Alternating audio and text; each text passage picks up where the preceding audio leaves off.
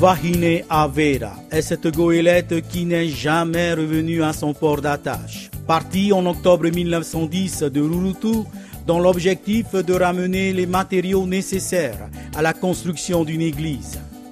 Sous le commandement de Tuamiriano, le voyage dure trois jours entre les Australes et Tahiti.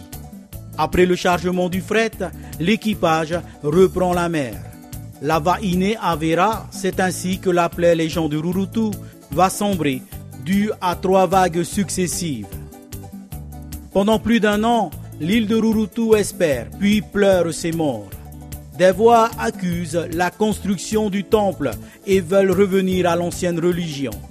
Quand un soir, une vieille femme prénommée Inaite rentre en transe pour révéler la triste vérité à la population, en prenant la voix de chacun des disparus venus à travers elle dire adieu à leur famille.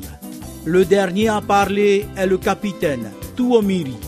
À sa fille, il crie que ses jambes sont coincées sous le mât de la goélette.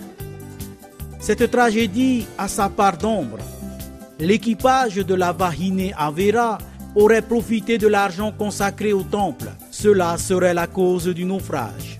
La seconde version évoque la rencontre entre le capitaine Tuamiriano et un homme d'église nommé Punu le jour du départ. Celui-ci aurait demandé de l'attendre le temps qu'il récupère sa Bible. À son retour au quai de Papeete, la Vahine Avera avait levé l'ancre. Le prêtre lança alors un sort. Tuamiri, Tuamiri, puisque tu es parti sans moi, tu reverras ton île natale, mais jamais, jamais tu ne réussiras à l'atteindre. C'est l'explication de notre chanson d'hier, Vahine Avera, interprétée par Eimata Tewira.